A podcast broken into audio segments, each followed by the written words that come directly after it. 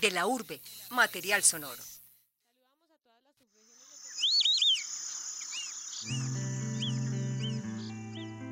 El nido del Siriri. Archivo insistente, persistente e incómodo de Fabiola Lalinde. Lo que mi mamá decía que no se me olvida, que la verdad es el camino más corto y preciso para resolver cualquier situación, por difícil que sea, que nunca digas una mentira porque trae otra mentira y otra mentira. Y entonces resulta que la verdad no la puede tumbar nadie.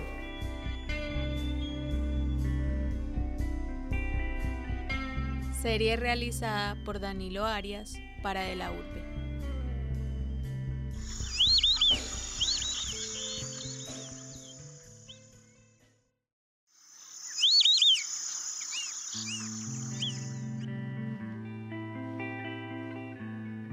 Estábamos un, sábado en la casa y yo estaba viendo el noticiero y él estaba al lado mío. Cuando salieron las madres de mayo, con, los, eh, con las pañoletas y las fotos de los hijos hijas desaparecidas. Y entonces yo le dije a Luis Fernando, ay, mi hijo, ¿qué sentirá una mamá con un hijo desaparecido, una hija? Dijo, mamá, es que en Colombia también hay desaparecidos. ¿Y cómo se le ocurre a usted eso? Eso es en las dictaduras militares como la Argentina y Chile, pero eso no es aquí. Sí, mamá, y me habló de muchachos, amigos de él, que estaban desaparecidos y, de, los que trabajaban también, que tenían sus eh, organizaciones. Y le dije, ay no, mijo, no sigamos hablando de eso, que eso a mí no me convence. Dejemos las cosas así, porque Colombia tiene la democracia más antigua y estable de América Latina. Eso sí es lo que no se me olvida.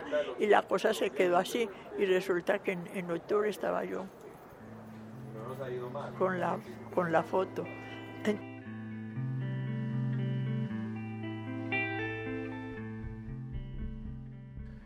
Escuchábamos hace un momento a Fabiola Lalinde, recordando la conversación de un domingo de 1984 con su hijo Luis Fernando, una conversación que doña Fabiola no pensó que fuera a convertirse en realidad y que marcó el rumbo de su vida. Fabiola Lalinde se convirtió en el símbolo, en la imagen de tantas madres, padres, hermanos, familiares y amigos que esperan el regreso o por lo menos conocer el destino de 82.998 personas desaparecidas desde 1959 y registradas en un informe elaborado en 2017 por el Centro Nacional de Memoria Histórica. En el mismo informe se detalla que en el 5,8% de los casos de desaparición, esto es cerca de 4.800, se responsabiliza a agentes del Estado, y este fue precisamente el caso de Luis Fernando Lalinde. Luis Fernando era militante del Ejército Popular de Liberación EPL, una guerrilla de corriente marxista-leninista que se fundó en 1967 y que para 1984 se encontraba en diálogos de paz con el gobierno de Belisario Betancourt. El 2 de octubre de ese mismo año, Luis Fernando emprendió camino hacia la vereda del Verdún, en el municipio de Jardín, Antioquia, a realizar una tarea encomendada por su partido político, y al día siguiente, cuando se disponía a regresar a la ciudad de Medellín, fue capturado por miembros del ejército. Según habitantes de El Verdún, entre insultos, golpes de fusil y patadas, Luis Fernando Lalinde fue conducido a una pesebrera donde le ataron las manos, lo amarraron del cuello con un lazo a una viga y lo subían y bajaban en medio de golpes. Allí se escuchó un tiro de fusil disparado al parecer accidentalmente. Luego los soldados lo amarraron a un árbol al frente de la concentración escolar de la vereda y lo siguieron torturando a la vista pública y en presencia de los niños de la escuela pero estas situaciones se conocerían varios años luego y gracias a Fabiola Lalinde, madre de Luis Fernando, que desde el momento de su desaparición no desfalleció hasta encontrar la verdad de lo que había sucedido con su hijo. Así empezó su búsqueda que bautizó con el nombre de Operación Sirirí. Este es un podcast inédito producido para De la Urbe en junio de 2018, cuando Fabiola Lalinde entregó su archivo personal a la Universidad Nacional de Colombia pero reeditado y publicado en marzo de 2022 con motivo de su fallecimiento. Soy Danilo Arias. Bienvenidos. Cuando yo era niña y estaba con mi papá en la finca, que mi mamá me tuve que aprender en la prensa liberal porque gagueaba y entonces yo aprendiera con la imitación de Cristo y eso. Entonces mi papá me dijo un día, vea, esta muchachita es como un sirirí, porque el sirirí es insistente, persistente e incómodo, así se, se dice, del sirirí, y que yo era como un sirirí. Entonces yo cuando llegué al Buen Pastor, que supe que a Luis Fernando lo habían desaparecido con la Operación Cuervo, fue cuando yo dije, yo, el mío se va a llamar Operación Sirirí, lo va a escribir toda la vida aunque no lo encuentre. Fabiola Lalinde empezó a recopilar documentos, cartas, fotografías, recortes de prensa y todo material que pudiera documentar y ayudar a la búsqueda de Luis Fernando. Luego de que la Comisión Interamericana de Derechos Humanos de la OEA responsabilizara al Estado colombiano por el caso en 1987, finalmente en 1992 se pudo establecer el lugar exacto en el que fue desaparecido Luis Fernando. 34 años después de la desaparición de su hijo, Fabiola Lalinde decidió donar el archivo que construyó durante casi tres décadas, como ella misma afirmaba, para hacer justicia y encontrar la verdad. Los documentos que ahora reposan en el Laboratorio de Fuentes Históricas de la Universidad Nacional en Medellín en 2015 fueron incluidos en el registro regional del programa Memoria del Mundo de la UNESCO, así que fueron declarados Patrimonio de la Humanidad. Sin embargo, la donación del archivo no hubiera sido posible sin la colaboración de varias personas, entre ellas de Óscar Calvo, historiador y docente de la Universidad Nacional, quien se encargó de recoger todos los elementos del archivo que estaban guardados en cajas y que ya empezaban a invadir la sala de la casa de doña Fabiola. Yo conocí a Fabiola de niño, pero ella no se acuerda. O sea, la conocí yo creo que hace 35 años o algo así. Poco menos, de más de 30 años. Y luego hace como cuatro años nos reencontramos precisamente en un evento del Centro de Memoria Histórica en Bogotá. Eh, también en algunas actividades acá. Mi papá, que también eh, fue asesinado, eh, era compañero de Luis Fernando, pertenecía a la misma organización, entonces ahí hay como también cierta complicidad. entonces, pues digamos, ese, a partir de ese reencuentro es que comenzamos a hablar del archivo, pero en realidad eso fue hace dos años que, que ellas me dijeron, bueno, no, vengan, ayúdenos porque necesitamos esto y comenzamos a trabajar, llevamos trabajando mucho tiempo en el apartamento, o sea, allá en in situ, pero es un momento que les dije nosotros, digamos, para poder eh, intervenir este material, si nos toca trabajar en la universidad y también pues como que pensar en las condiciones del legado. A propósito del profesor Calvo, como doña Fabiola lo llamaba, un ángel de carne y hueso, esto decía ella acerca de su motivación para donar su archivo. Entonces ya estoy en, el de regreso, ya estoy en la, en la recta final, como digo yo, dije, Señor, necesito ángel de carne, porque esta casa, esa casa llena de libros, que era una cosa pequeña y allá no habían sino libros y todo era muy importante, todo lo que se había hecho. Entonces, ¿en, dónde va a quedar esto? Se lo deja al ejército y punto. Y entonces apareció el ángel de carne y hueso y ya todo está aquí todo está aquí y entonces está toda la historia y todo lo que se ha hecho y fuera de otros países. Este podcast contiene una serie de cápsulas sobre algunos de los objetos personales de la casa de Doña Fabiola que ambientaron en su momento la exposición de sus archivos cuando recién los recibió la Universidad Nacional y que pueden escuchar en todas las plataformas de podcast de, de la urbe. Escuchamos la primera de ellas sobre cómo se hizo la selección de estos objetos. Los objetos que nos salvan del olvido. Dentro de la exposición del archivo de Fabiola Lalinde, que se exhibe en el Laboratorio de Fuentes Históricas de la Universidad Nacional en Medellín, a los cientos de fotos, cartas, carpetas y páginas también lo acompañan los objetos. Estos recrean el espacio desde el que Fabiola comandó por tantos años su Operación Sirirí, Habla Melisa Gaviria, diseñadora de la Facultad de Ciencias Humanas y Económicas de la Universidad Nacional, quien participó en el proceso creativo.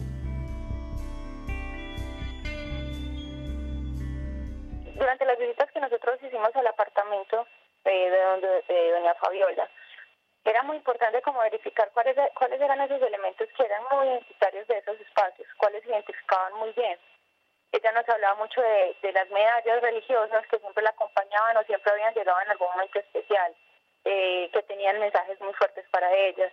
Nos hablaba mucho eh, de los pósters, que son los que alcanzas a ver afiches pegados en la espalda, en la, en la pared, perdón. en donde se ven imágenes de Luis Fernando, en donde se ven imágenes de ellas, un archivo que en ese momento hoy lo puedes ver que está ilustrado, que es una simulación del espacio, en donde estaban almacenados todos los documentos, un almanaque propio de allá de la casa. Todos esos elementos son elementos que se extrajeron de la casa y se ubicaron para tratar de recrear ese espacio. Entonces la idea y lo que y lo que queríamos plasmar era directamente eso, que conocieran ese espacio en el que ella trabajó durante todo este tiempo y construyó todo este documento.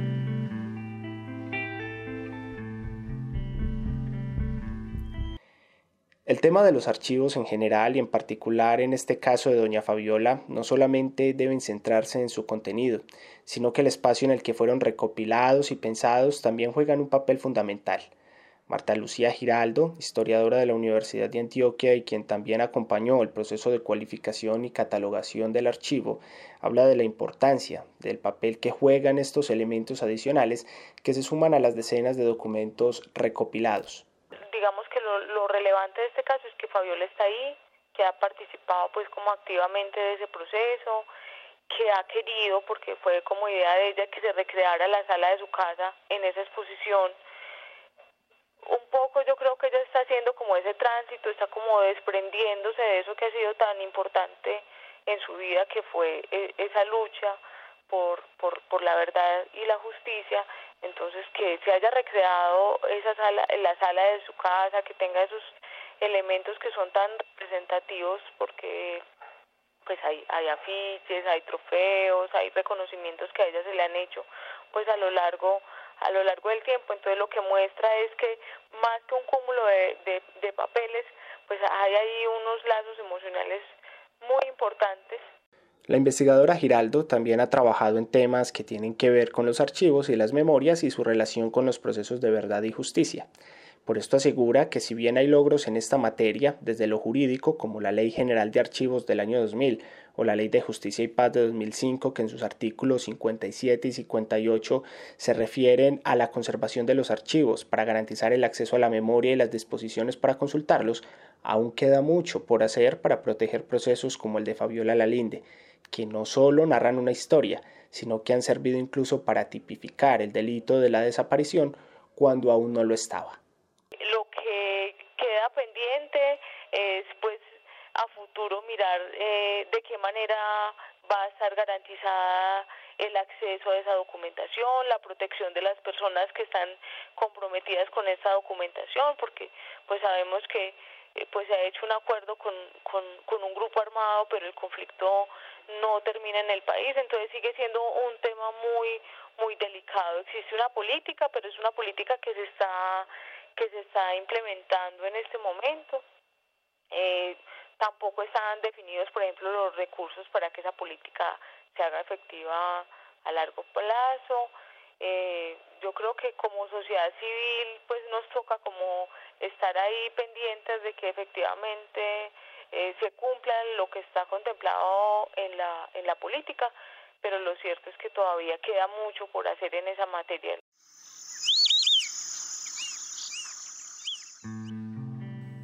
las primeras páginas del archivo.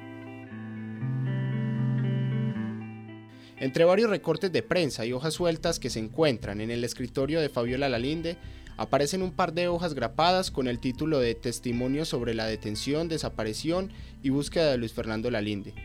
Estas hojas conforman el índice de todo el acervo documental recopilado por doña Fabiola, quien explica cómo lo elaboró. Yo empecé a hacer el, archivo mío y, a, marcar todo, porque ustedes ven que aquí todo está marcado. Y aquí, mire, aquí está el índice.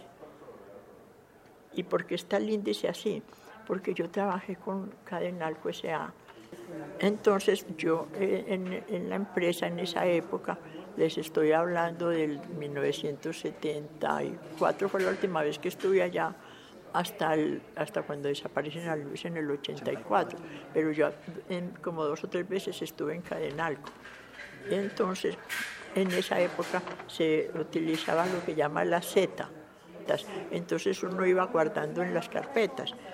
Y cuando yo llegué a lo de Luis, entonces empecé y conseguí el aceta y lo empecé a hacer, que ese fue el que se fue para Bogotá y todavía está pues aquí.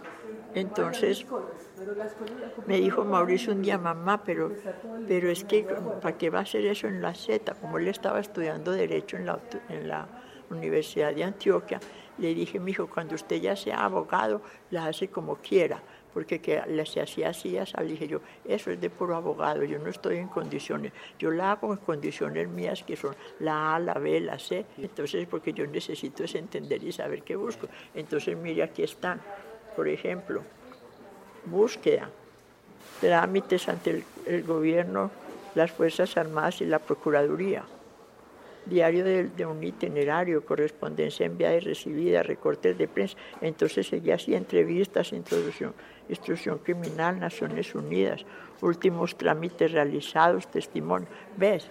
Entonces yo la dejé así. Y ya después, aquí está la introducción, y entonces empecé a hacer todo lo que me iba haciendo, lo iba acomodando en cada letra. Y entonces así la formé. Y lo mismo hice con lo que contaba en los periódicos. Llegaba un periódico, entonces yo cortaba y, marcaba de qué era el periódico, que eso lo tenía aparte. Entonces eso estaba aparte y, los testimonios, participación en foros, congresos, asambleas, detención, desaparición de Luis Fernando Lalinde en la T, últimos trámites realizados.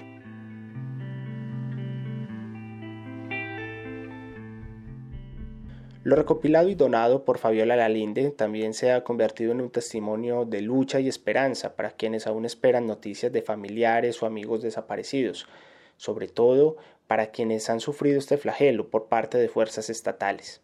Precisamente para el profesor Oscar Calvo allí radica uno de los grandes mensajes que doña Fabiola puede entregarle a los que se acercan y se acercarán a su historia. Efectivamente habla de la violencia, pero habla eh, desde un lugar particular.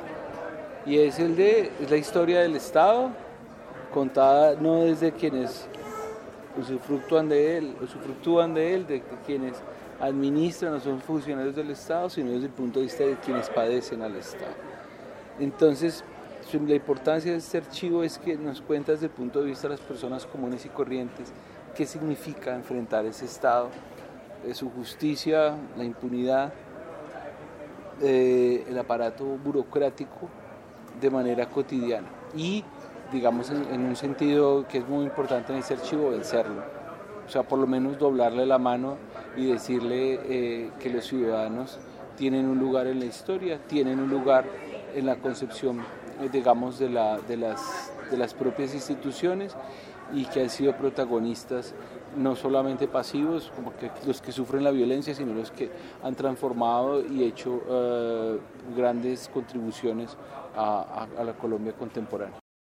De acuerdo a Sergio Arboleda, abogado de la Corporación Jurídica Libertad y representante del Movimiento de Víctimas de Crímenes de Estado Movice, una particularidad de los que han padecido situaciones infligidas por el Estado ha sido la revictimización frecuente a la que han sido expuestos, ya sea por la invisibilización, minimalización de sus actuaciones o por actos malintencionados, y en el conocimiento por parte de la opinión pública de estos casos, existe un reto importante pues este proceso de las víctimas de crímenes de Estado ha sido, digamos, lo, un poco más un poco más sufrido, por decirlo así, porque eh, han sido invisibilizadas y en tanto su lucha señala la responsabilidad y de la responsabilidad del Estado colombiano, este ha hecho también la labor para que no sean escuchadas.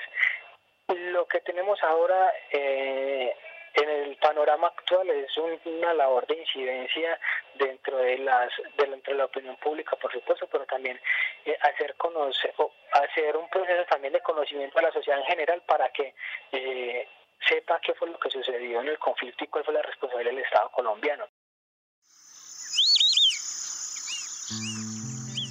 ¿Sirirías con C o con S? La búsqueda de Fabiola Lalinde ha trascendido incluso hasta lo ortográfico. Por eso conserva en su escritorio la copia de una de las 64 portadas del Sirirí, un semanario liberal antioqueño que circuló entre 1904 y 1909 y muestra que la manera en que bautizó su operación es correcta, a pesar de que actualmente no se considere así. este Sirirí sabe de qué, de qué época es, de febrero de 1904, oye, de 1904.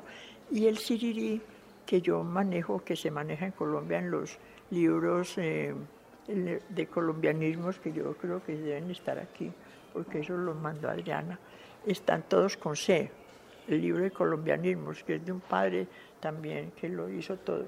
Y ustedes buscan en, los en Colombia el Sirirí con C y lo, y lo han escrito con C en todas partes por una razón muy sencilla, porque en Colombia el Sirirí es este animalito que hay allí, ese pajarito, no hay más.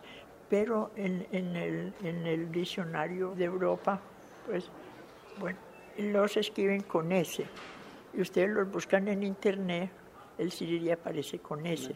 Y ellos dicen que es que ellos tenían muchos animalitos que los escribían con ese porque eran varios, varios animales. Y aquí no es sino ese sirirí. Y entonces ellos dicen que este eh, eh, salió en el, en el diccionario europeo, aparecen es con ese.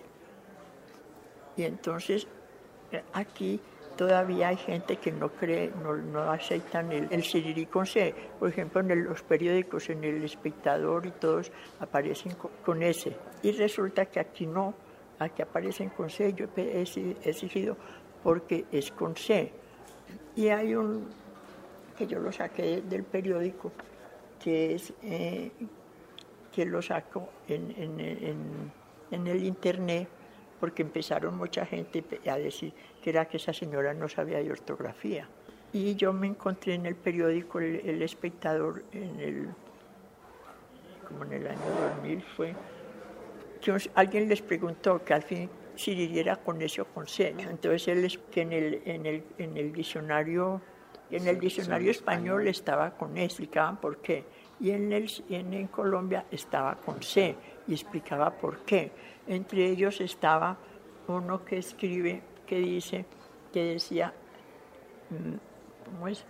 Todo Sirirí tiene su el gavilán. Pero resulta que si ustedes buscan en estos días en, el espectador, por ejemplo, que escribe Uprimi, Uprimi escribe en el espectador y lo saca con ese, porque en los periódicos no lo dejan sacar. Y otra niña que estaba haciendo la tesis. Entonces una niña eh, que era de, una universidad, iba a la casa y le, porque quería saber de lo mío, de la historia, de la, del archivo. Entonces tenía el, lo que yo tenía donde pongo el o sirirí y me llamó un día que la profesora no la dejaba escribirlo con C, sino con S qué hacía. Entonces yo le escribí y le dije, no se preocupe por eso, que es que mi sirirí es una estrategia y con eso con C es insistente, persistente e incómodo.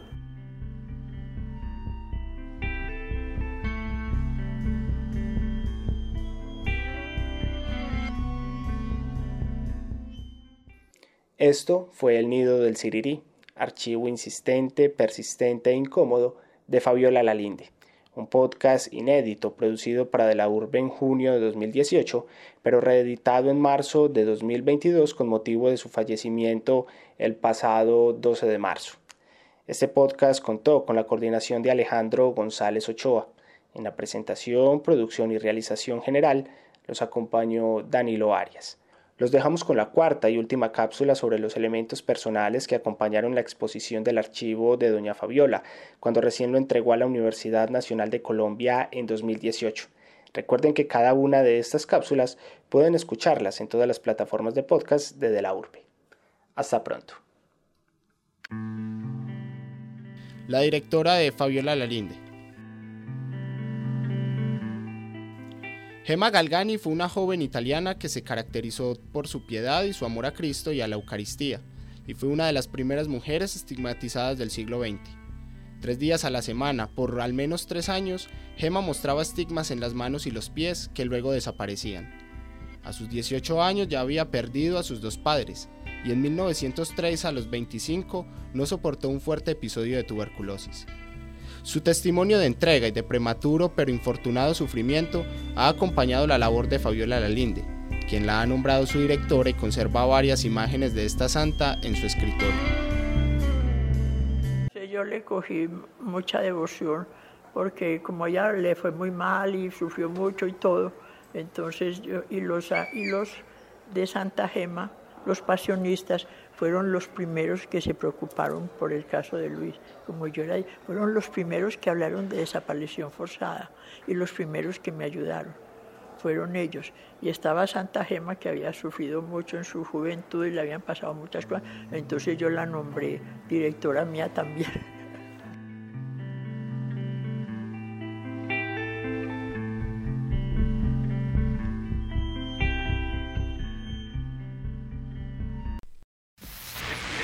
La urbe, material sonoro.